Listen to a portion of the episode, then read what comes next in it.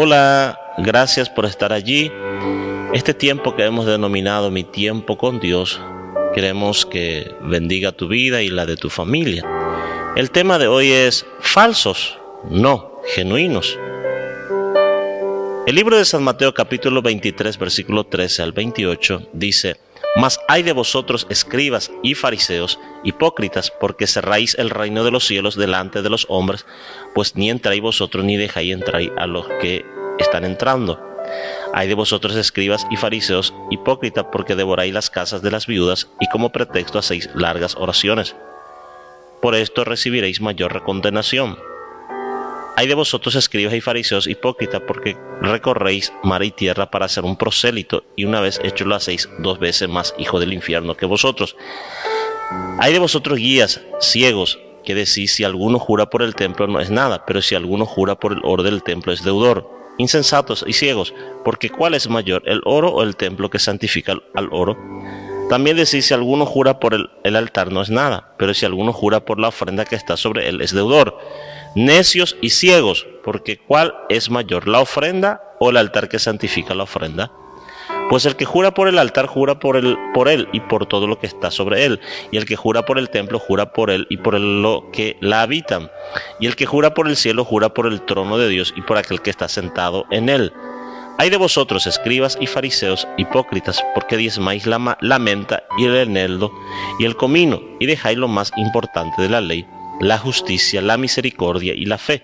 Esto era necesario hacer sin dejar de hacer aquello.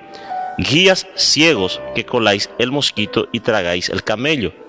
Hay de vosotros escribas y fariseos, hipócritas, porque limpiáis lo de afuera del vaso y del plato, pero por dentro estáis llenos de robos y de injusticia. Fariseo ciego, limpia primero lo de adentro del vaso y del plato, para que también lo de afuera sea limpio. Hay de vosotros escribas y fariseos, hipócritas, porque sois semejante a sepulcros blanqueados, que por fuera a la verdad se muestran hermosos, mas por dentro están llenos de huesos de muertos y de toda inmundicia.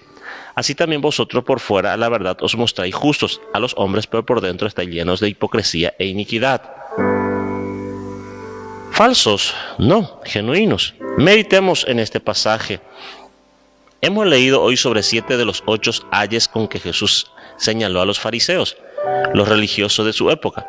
En los primeros tres son vistos como falsos siervos, los otros dos como falsos maestros o guías, los últimos tres como falsas personas.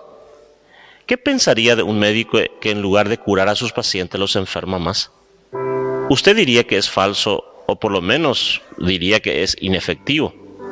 Así eran los religiosos, estaban a la puerta del reino de Dios como un estorbo, no entraban, lo cual ya estaba mal, pero tampoco dejaban entrar a los demás. No oraban para bendecir a las viudas necesitadas, sino para enriquecerse. No disipulaban a los nuevos convertidos como siervos de Dios, sino como hijos del infierno. En lugar de bendecir a la gente, les traían maldición. En lugar de atraerlos a Dios, los alejaban. Eran falsos siervos de Él. ¿Qué pensaría de un maestro que en cinco años solo enseñó a su alumno a limpiar la guitarra, a guardarla y cargarla? Lo más probable es que usted piense que es un falso maestro. Los fariseos enseñaban las cosas más superficiales de la ley y olvidaban las principales. No permitían que la gente jurara por una ofrenda, pero sí permitían que la gente jurara por Dios. Enfatizaban el diezmo, pero olvidaban los principios más importantes de la ley, la justicia, la misericordia y la fe. Jesús los describió perfectamente. Guías ciegos que al colar una bebida pueden detener algo pequeño como un mosquito, pero tragar algo grande como un camello.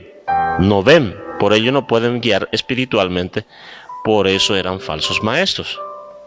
¿Qué pensaría si le pagaran una deuda con un diamante y al venderla se da cuenta que de diamante solo tenía la apariencia? ¡Qué molestia! Una piedra falsa. Estos religiosos se concentraron tanto en la limpieza de los platos, el lavamiento de, los de las manos y este tipo de cosas que se convirtieron en actores hipócritas, olvidaron que en la vida cristiana lo importante es la limpieza interior. El cristiano actúa de acuerdo a lo que es. Ellos actuaban aparentemente como gente de Dios, pero solo eran falsos. Es importante tener en cuenta estas recomendaciones Si Jesús hiciera esta enseñanza en su congregación hoy, ¿cómo reaccionaría usted? ¿Qué cambios tendrían, tendría que hacer en su servicio para realmente ayudar a otros a entrar al reino? ¿Hay algo de codicia en nuestro servicio a Dios? ¿Está dedicando tiempo para convertir a otros en discípulos de Cristo? Hagamos una revisión de nuestras prioridades. ¿Está realmente Dios en primer lugar en tu vida? El tiempo, tesoros y talento que le dedica a Dios refleja que Él es su primer amor. Dejemos que hoy el Espíritu Santo nos revise y corrija. Vivamos un cristianismo genuino. Que Dios te bendiga y nos vemos la próxima y comparta con otras personas esta meditación.